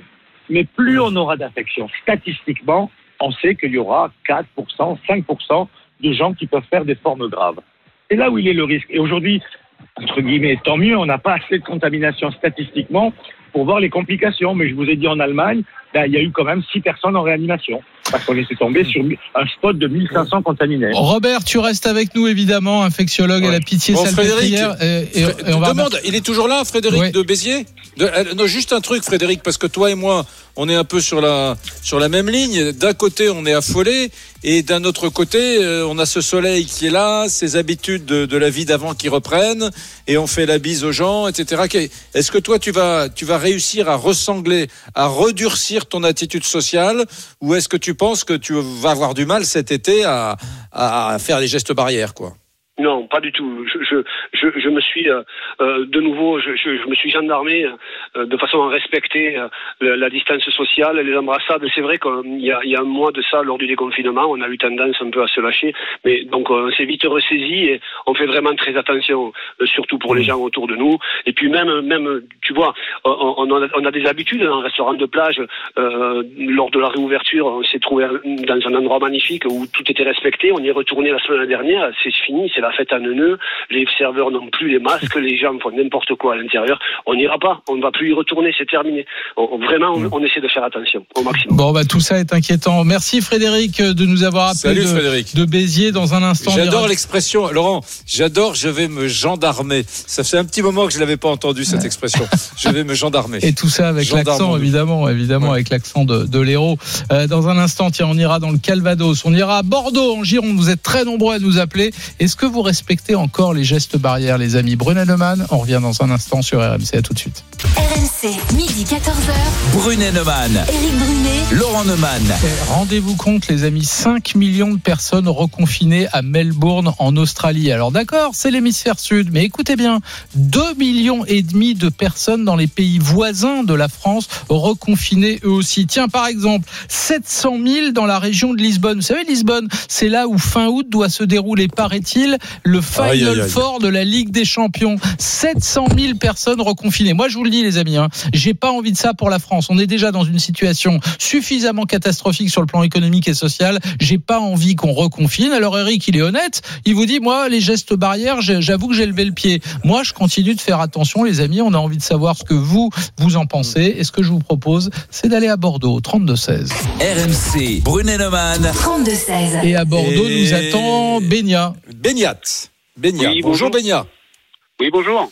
Salut. Alors. Bienvenue sur RMC. Est-ce Oui. que tu fais partie euh, des, des personnes qui sont effarées euh, et qui continuent à pratiquer les gestes barrières ou est-ce que tu fais partie des gens qui disent les chiffres sont bons en France, par conséquent je peux un peu lever le pied comme moi d'ailleurs hein? Bah, c'est-à-dire que moi, je suis effaré parce que bah, dans mon métier, moi, je suis contrôleur SNCF. Donc, euh, ben, j'emmène euh, 600 voyageurs par euh, par train euh, tout, tout, euh, plusieurs fois par jour, et c'est une catastrophe. Les gens font attention à rien, ils ne mettent pas leur masque. On passe notre temps à faire des euh, des rondes euh, des rondes masques. On appelle ça, c'est même plus des rondes sécurité. C'est parce que les gens, on passe notre temps à dire aux gens remettez votre masque, mettez-le correctement, ne l'enlevez pas. Mais je croyais que c'était obligatoire dans les transports. Oui, mais en France, on est dans un pays, c'est obligatoire de s'arrêter au feu rouge. On s'y arrête pas forcément non plus. hein. Baignat, Baignat, moi je voulais te dire, j'ai pris le TGV Paris-Bordeaux, le, le, le- le Mhm. train, euh, le Ouigo de Ah bon, c'est peut-être croisé, 8h47, alors. euh, non, 9h47 euh, samedi matin. Oui. Euh, je- tout le monde était masqué. Alors là, putain, Oui, moi je suis rentré. mais, dans- euh, mais- tout le monde mais- était masqué dans le train. Mais au départ, bien sûr, tout le monde est masqué. Quand on quand on fait l'annonce, à chaque annonce, à chaque arrêt, on fait une annonce. Mais après, euh, après, il l'enlève. On a des on a des voyageurs qui viennent nous voir en nous disant vous êtes passé, euh, il a enlevé son masque. C'est euh, c'est c'est catastrophique. On a plus de 50% des voyageurs qui mettent pas leur masque. Si on passe pas, ils ne mettent pas leur masque. Sachant que c'est quand même des lieux clos, il y a 46 places dans, bah, par étage de, voie- de, de, euh, de train et, et c'est un lieu qui est clos. Et on va on continue à, à pas à pas mettre son masque. Là, comme je disais au standard, tout à l'heure, je, je sors d'un magasin, on était deux à avoir un masque. Deux sur, sur tous les clients. Ouais, puis je rappelle l'histoire de ce conducteur de bus hein, à Bayonne qui s'est fait agresser parce qu'il demandait le masque. Parce que nous, en fait, notre travail, c'est maintenant, c'est de gérer les, ben, les enfants, parce que c'est des enfants, à, à mettre leur masque.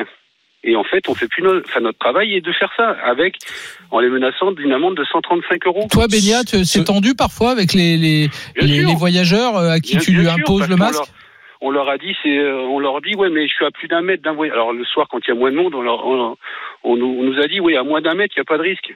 Mais on n'en parle pas dans à moins d'un mètre, dans un lieu clos. Les gens, en fait, comprennent ce qu'ils veulent, ce qu'ils veulent comprendre.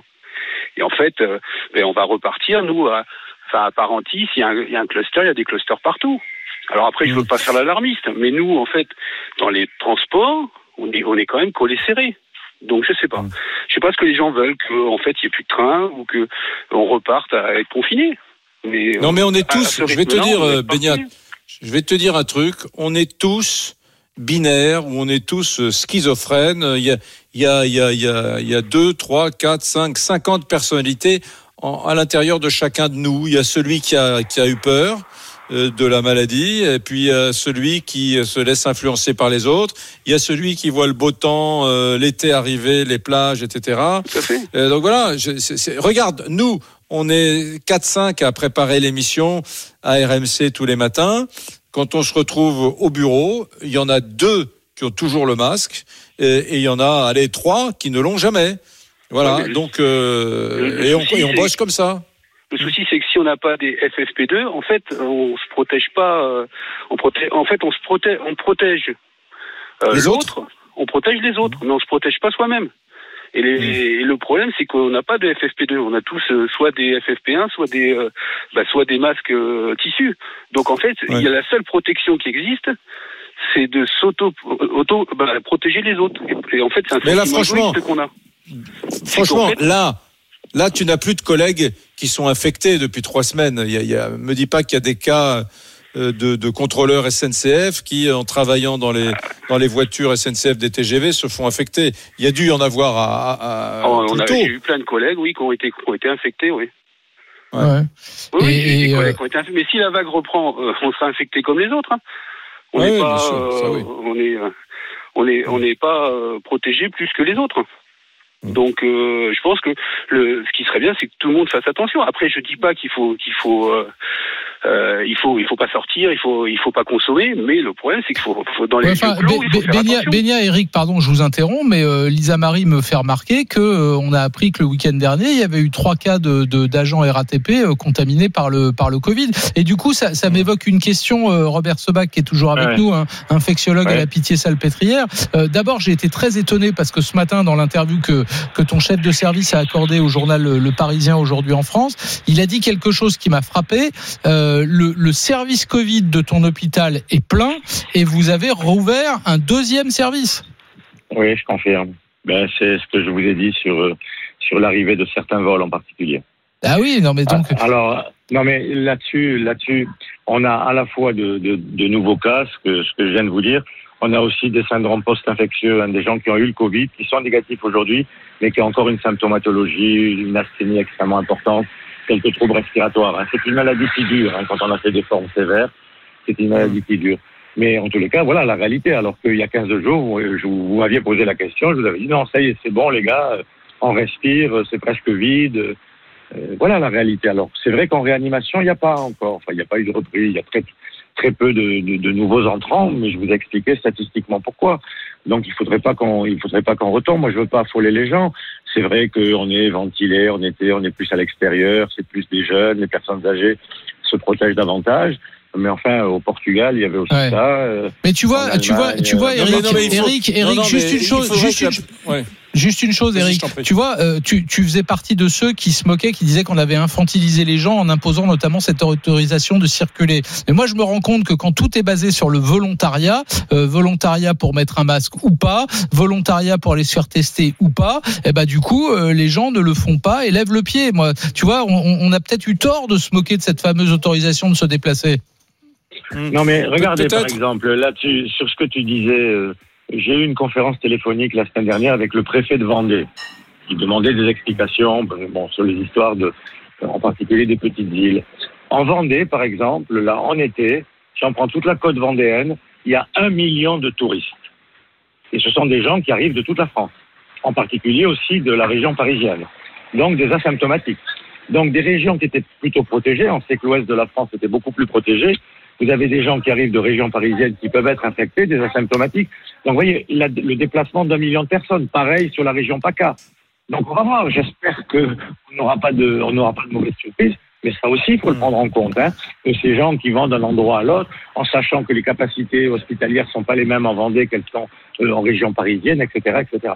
Merci, merci Moi, Robert. j'espère- Robert- ouais. J'espère, j'espère, Laurent, qu'on va pas tarder à prendre des mesures, parce que tout le monde parle de reconfinement.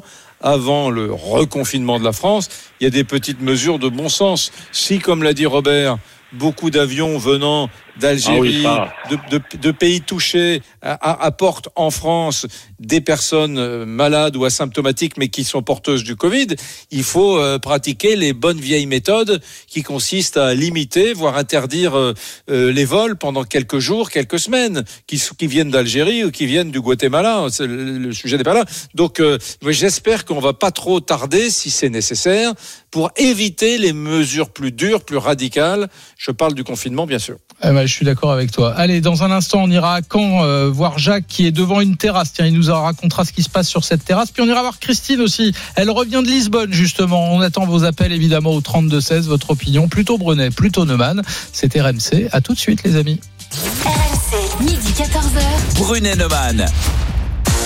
Bon, alors les messages, beaucoup de messages, évidemment, Anthony, Lisa Ouais, beaucoup- énormément de messages, notamment sur Direct Studio, et qui vont plutôt euh, en très grande majorité dans ton sens, Laurent. Euh, Notamment, par exemple, Nono de Vido qui nous envoie un petit message. Nono de Vido. Oui, il dit J'aurais aimé qu'au moins pour cette année, euh, que chacun reste dans sa région. Moi, par exemple, j'habite un petit village dans le Var. Et dimanche, on est allé au marché, comme j'y vais moi tous les dimanches. Et j'ai pu voir que le marché était surblindé, que la population a dû quadrupler en à peine une journée. J'imagine Les arrivées des vacanciers. arrivés. Et moi, perso, ça m'a fait peur. Surtout que les gens n'ont plus de masque, euh, plus rien avec eux, plus de geste barrière. On était tous les uns contre les autres au marché. Je ne suis pas prêt d'y retourner cet été. Un message de Frédéric, exemple du laisser-aller sur le marché couvert, petit village du 77. Semaine dernière, les agents communaux, sens de circulation, gel à l'entrée et tous les gens avec des masques. Cette semaine, plus d'agents communaux, plus de sens, plus de gel et bien entendu une majorité de gens sans masque. Petit message de Clairette qui nous dit il faudrait qu'il y ait des messages gouvernementaux bien plus visibles car les Français restent d'incorrigibles frimeurs irresponsables. J'ai l'impression qu'ils ont à peu près tous di- disparu des médias, mais peut-être que notre gouvernement est un petit peu occupé à autre chose en ce moment. Ouais, mais enfin, il faut pas toujours euh, se retourner vers l'État. C'est aussi une question de responsabilité individuelle, bon sang. On a des messages aussi de ceux qui l'avouent, bah, ils se relâchent un peu. Julien, par exemple, il nous dit Je suis sur la même ligne qu'Eric. Je fais beaucoup moins gaffe qu'avant. Et Thierry qui nous dit C'est vrai qu'on se relâche un peu. Pendant le confinement, on faisait beaucoup plus attention. Bah oui. Geoffroy qui nous dit Moi j'ai un enfant qui est fragile des bronches, alors je continue de respecter les gestes barrières, je ne serre pas la main et je crois que je suis tout seul autour de moi à faire ça.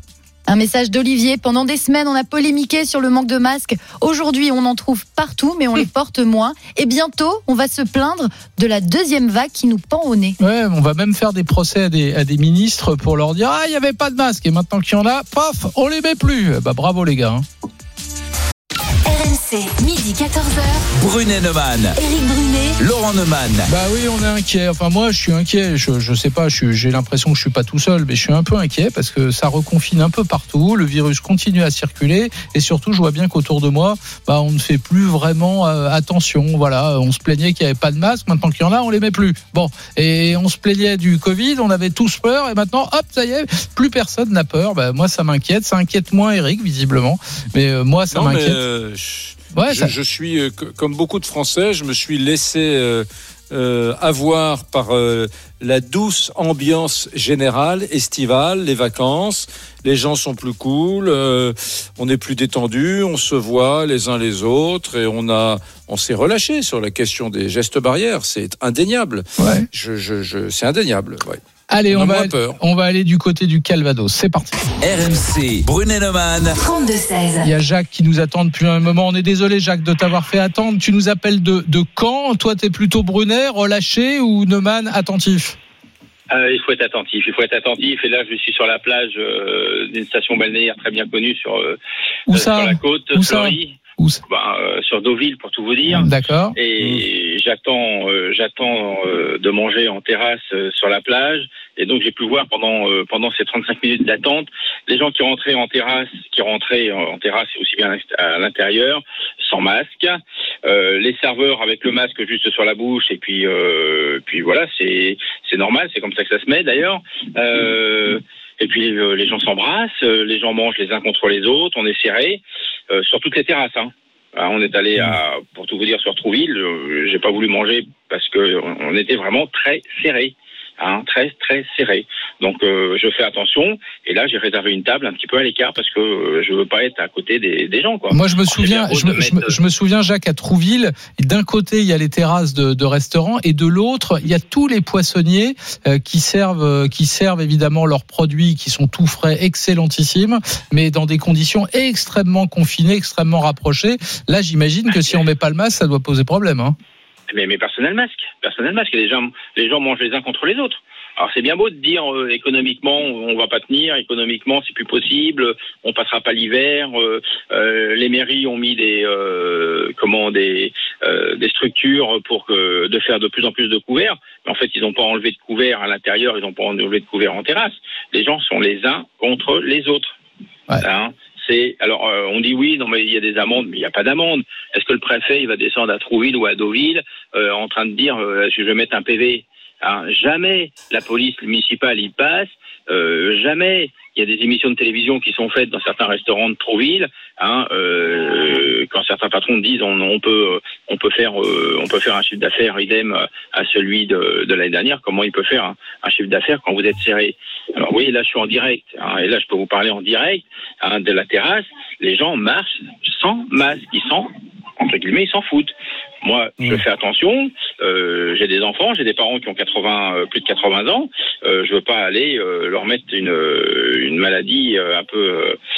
voilà, le, Covid, il, il est encore là. hein. Et puis vous avez dit tout à l'heure. Est-ce que, est-ce que ces gens, à l'heure- Jacques, Ja- Jacques, est-ce que ces gens, c'est Éric Brunel, est-ce que ces gens imprudents que, que tu, tu vois devant toi à Deauville ou que tu as vu à Deauville, à Trouville, est-ce que ce sont euh, des jeunes euh, ou est-ce qu'il y a également des, des, des seniors euh, Non, imprudents il y a des seniors. Il y a des seniors. Là, je vois deux femmes qui sont à côté de deux monsieur d'un couple à côté euh, qui ont une 60, 65 ans.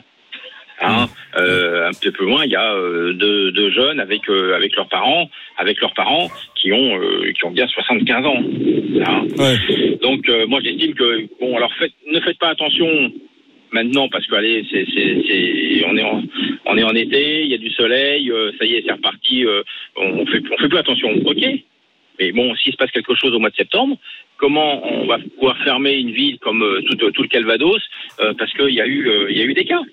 Hein. Ouais, enfin, je te là, rappelle que l'heure, je te rappelle que à l'instant, Jacques, à l'instant, euh, Robert Sebag, on, on a l'info avant les journalistes, avant les médias, mais qui est infectiologue à la Pitié-Salpêtrière et l'hôpital à Paris. Il est, il retourné la travailler, hein, Eric. Il est plus Il avec nous, mais travailler. il devait retourner je euh, travailler. quittés. ouais. Ouais. Mais justement, c'est intéressant parce que en matière de lutte contre le Covid, euh, la pitié, c'est un peu le, le saint des saints. Bon, il nous disait, euh, il y a dix jours, je vous disais, tout va bien. Maintenant, on a réouvert des unités Covid, euh, essentiellement parce que ce sont des gens qui sont arrivés de pays étrangers euh, porteurs du Covid. Mais enfin, c'est intéressant parce que ces gens sont maintenant en France, donc ils le communiquent un peu à plusieurs. Donc ça, ça tu, tu dis qu'on est peinard pour l'été, pas sûr. Et ça peut repartir à tout moment et pourquoi pas cette semaine, euh, puisque encore une fois, on a réouvert des lits Covid dans le dans les hôpitaux publics. Ouais. Voilà. Comment et en plus, je suis un peu dans le monde hippique. Je sais qu'à Deauville, euh, vont faire une course assez régulièrement. Ils vont rouvrir la, ils vont rouvrir les euh, euh, les hippodromes, Euh, les ventes de chevaux euh, du mois d'août. C'est quand même 70% d'étrangers qui arrivent, qui arrivent de l'hémi- l'hémisphère sud, arabe. euh, Il y a le golf, il y a le golf, il y a le polo. euh, c'est des Argentins qui viennent. Euh, voilà. Donc euh, voilà, on est dans une station balnéaire et dans le Calvados euh, où je vis, il faut faire très attention. Et Attends, je pense Jacques- que les gens ne font plus du tout attention. Ja- Ja- Jacques reste avec nous, mais je voudrais qu'on prenne Christine là, qui, qui nous appelle de, de Bordeaux. Euh, bonjour Christine, bienvenue sur RMC. Surtout, je crois que tu reviens de, de Lisbonne, c'est ça? Oui, bonjour. Salut, Christine. Euh, Ah. Bonjour. Euh, oui, je reviens de Lisbonne et de Porto. Ah d'accord. Et alors ça se passe comment? dimanche. Ça se passe comment à Lisbonne? Eh bien justement, moi, c'est pour ça que j'appelais parce que euh, j'aimerais que éclaircir quand même euh, quelque chose, c'est qu'en fait Lisbonne n'est absolument pas confinée. Il faut arrêter de dire des, euh, ce qui n'est pas.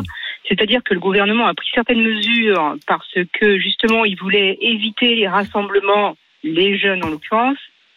Euh, et euh, donc il a euh, mis en place des horaires d'ouverture pour les grandes surfaces, les restaurants, les bars. Euh, mais euh, certains quartiers qui sont en dehors de Lisbonne, je précise bien en dehors de Lisbonne, en périphérie, où il y a eu des cas de contagion assez importantes, euh, ces quartiers-là sont, si on veut dire, en confinement volontaire. Plutôt, on demande vraiment aux gens d'éviter de, de, de, de partir, de sortir de ces quartiers-là. Mais, euh, mais voilà, sinon Lisbonne vit, il n'y a, pas- y a aucun Alors, problème. je- Christine, tu as raison de, de préciser parce que j'ai peut-être été euh, trop rapide tout à l'heure et j'ai peut-être fait un raccourci. J'ai parlé de Lisbonne. En fait, c'est la région de Lisbonne.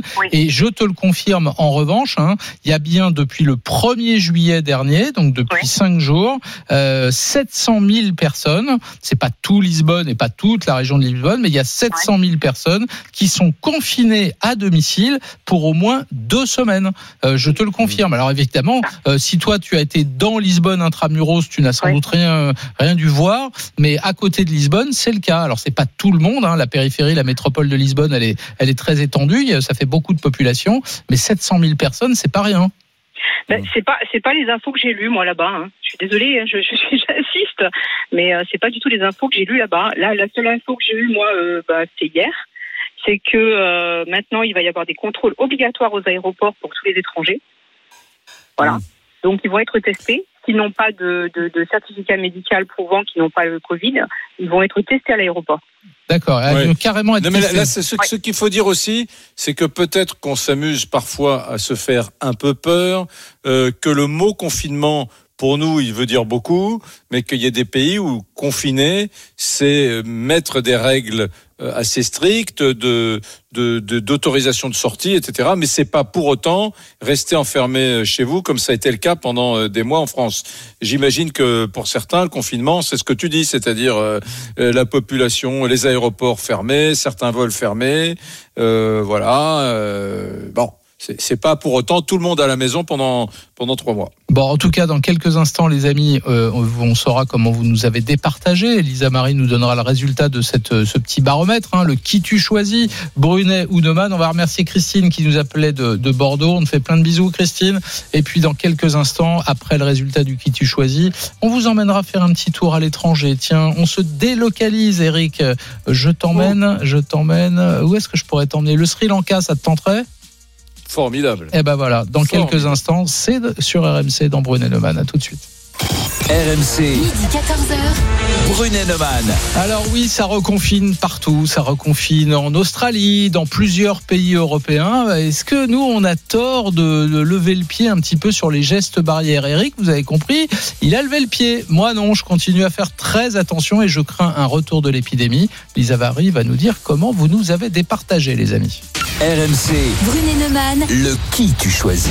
Eh bien, c'était très serré. Difficile de vous départager sur cette question des gestes barrières qui semble être un lointain souvenir pour certains.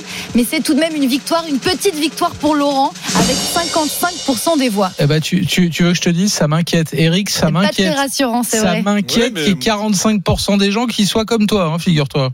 Hum ben moi aussi, ça m'inquiète. C'est un très bon baromètre. Hein. Ouais, ça m'inquiète aussi. Bon, je ben- m'inquiète. Eh ben, écoute, ouais, ouais, mais toi aussi, tu m'inquiètes.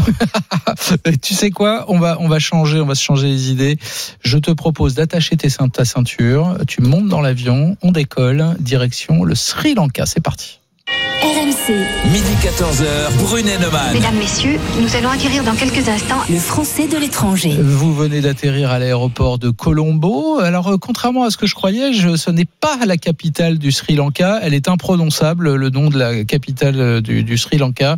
Et Oli- quand même. Euh, non, je vais éviter, mais je vais laisser Olivier peut-être nous le dire. Salut Olivier. Salut. Bonjour, bonjour messieurs. Euh, Est-ce que Oui, tu elle est, elle est-ce- est difficile. est-ce que tu peux dire à, à Eric le nom de la capitale du Sri Lanka? Alors, c'est- la capitale du Sri Lanka officielle, c'est Sri Jayawardenepurna. Purna. Vas-y Eric, c'est à toi. Non, non, j'y vais pas, non. Non, non. Je, je refuse. Ouais, Et alors, dis-moi, Sri euh, comme ça, Sri Lanka. si- Ouais, Sri, et après. D'accord. Ouais, ouais. Jaya, Ouais. Dorwarnet. Ou un porné, euh, Porda, voilà. Dis-moi, alors, la ville- donc. Hmm La ville la plus importante reste Colombo, le, cœur économique. Alors raconte-nous Colombo parce que nous on connaît pas avec Eric. Raconte-nous. Alors, le, le Colombo, capitale du Sri Lanka, euh, c'est 20% du pays.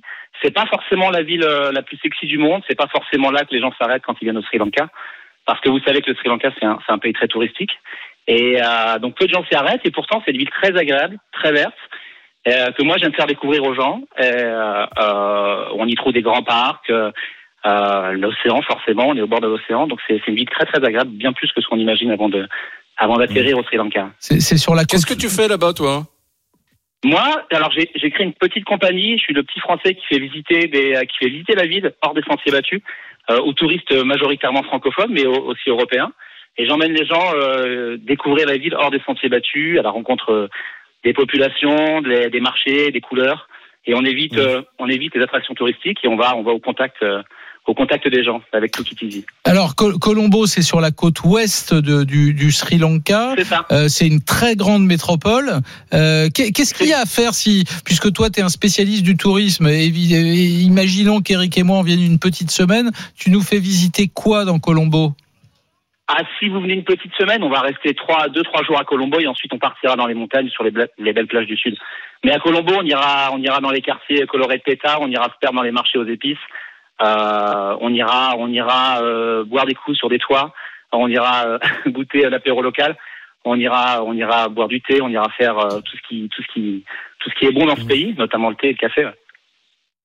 Et euh, do- donc c'est quand même une ville moderne. J'ai peine à me l'imaginer. C'est une ville du tiers monde euh, misérable. Colombo, non, avec, alors euh, non, détrompez-vous. Le Sri Lanka, c'est un pays en voie de développement. On est loin d'un pays du tiers-monde. C'est une ville qui se développe très très vite depuis 10 ans, depuis la fin de la guerre civile qui a duré 30 ans. Et, et c'est une ville où ça bâtit énormément. Ça bâtit aussi beaucoup sous l'impulsion des, des financements chinois. Donc c'est un petit peu le problème aujourd'hui de Colombo, c'est que ça va trop vite, très vite. Euh, et on construit notamment sur la mer avec une île artificielle, donc ça va, ça va très très vite, à l'image de ce que de ce que la Chine peut faire un petit peu partout dans le monde. Donc euh, ça, c'est un vrai souci aujourd'hui au Sri Lanka.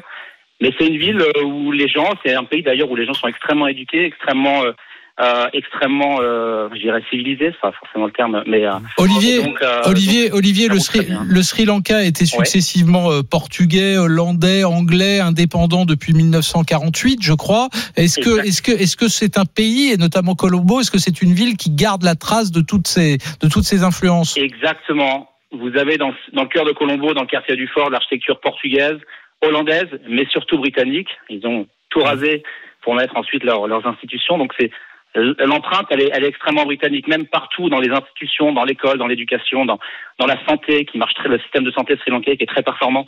Et euh, je reviens sur l'éducation, on a 90% de la population qui est alphabétisée. Donc non, non, c'est un loin d'être un pays pauvre, un pays en voie de développement, un pays tout jeune, euh, un pays qui a besoin encore de se développer, mais c'est un, un pays magnifique et surtout Colombo, c'est que la petite partie euh, du Sri Lanka, vous avez, euh, je vous le disais, des, des chantés à perte de vue dans les montagnes du centre, vous avez des plages magnifiques bordées de cocotiers dans le sud et dans l'ouest, enfin partout. Oui. Et euh, donc la perle de l'océan Indien, on l'appelle. Ah, ça donne envie. Et, hein. et ces problèmes euh, culturels, euh, ethniques, religieux entre les deux grandes familles du Sri Lanka, les, les Tamouls d'une part, et puis les autres qui sont les, les, les hindous, j'imagine. Alors les Tamouls d'une part, et, et d'un côté euh, la majorité singalaise, majoritairement d'obédience bouddhiste. Alors ça, ça va mieux, ça va beaucoup mieux. Il y a toujours un petit peu de tension, mais aujourd'hui, si vous débarquez tous les deux au Sri Lanka, vous pouvez vous balader du nord au sud, d'est en ouest sans aucun problème vous serez bienvenus partout, que ce soit dans les régions tamoules, singalaises ou même musulmanes. On a une petite minori- minorité musulmane. Donc non, c'est un pays qui est super ouvert. Les gens euh, sont extrêmement euh, chaleureux et accueillants. C'est le sourire, c'est le maître mot ici. Et, euh, et surtout beaucoup de résilience. On a appris à vivre avec les épreuves. La dernière en date, le Covid, et ça se passe plutôt très très bien ici. C'est plutôt bien géré. Donc c'est un pays euh, sublime. Merci Olivier, merci pour cette carte postale du Sri beaucoup. Lanka. Je te cache pas que tu nous as donné un peu envie d'y aller quand même. hein. Eh ben, je vous attends. Il est très très bon ce Olivier. Je vous attends. Salut Olivier, merci à toi. Nous on se retrouve évidemment demain, Brunet Neumann, midi 14h sur RMC. Mais mon petit Eric, tu sais qui vient d'arriver dans ce studio? Ne me dis pas que c'est l'immense Rémi Barré. Ouais, enfin, n'exagère rien non plus. Tu vois, immense, tout est relatif. C'est un petit mètre 84, Si, quand- peut-être, pas plus. 87. 87, Ouais, ouais, euh, ouais. quand, il- quand, Immense, quand euh, Eric de parle de moi comme ça, j'ai l'impression que je viens de décrocher le bac une deuxième Ouais. fois. Tu vois. Ouais, parce que Eric, lui, euh, c'est les sous-doués passent le bac. Je te le dis tout de suite. hein. Eh ben, on va en parler justement. Évidemment, on va parler du bac, de vos anecdotes de, du bac. Est-ce que vous l'avez eu Dans quelles conditions? Vos enfants aussi. Je crois que quelqu'un va nous appeler tout à l'heure. On est déjà en contact avec elle. Sa fille vient d'avoir le bac. On va en parler dans un instant. Tu Vous nous verras le même Eric 32 qui dit que le bac sert plus à rien. Quand Bah ses oui. filles auront le bac, il sera Euh, fier comme Artaban. Ça fait au moins plaisir. Voilà, à tout de suite. RMC. RMC 14h.